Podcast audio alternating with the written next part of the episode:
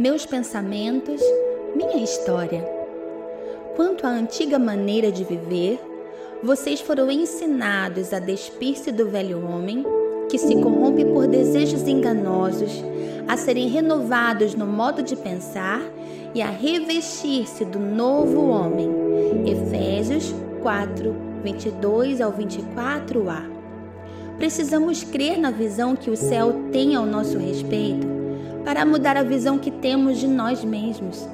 Construímos e preservamos pensamentos sabotadores em muitas áreas da nossa vida.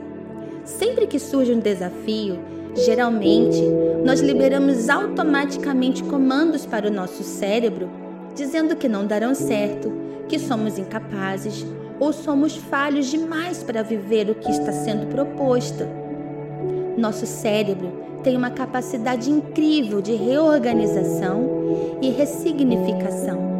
E essa capacidade, somada ao poder da cruz, pode mudar todo o nosso destino.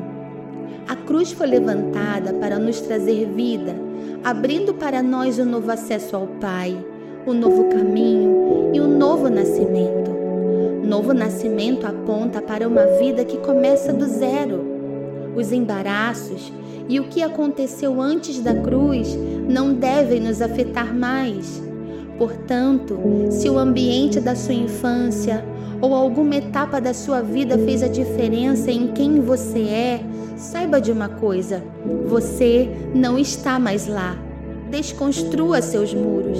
Se olhe com um novo olhar. O que você pensa e imagina tem a ver com as suas reações. Tem coisas que estão enraizadas em você e estão no automático. Deixe o amor do Pai te curar. Decida transformar-se de dentro para fora. Nada do que aconteceu é determinante. O céu tem o que o seu espírito precisa para romper, ainda que seja desafiador.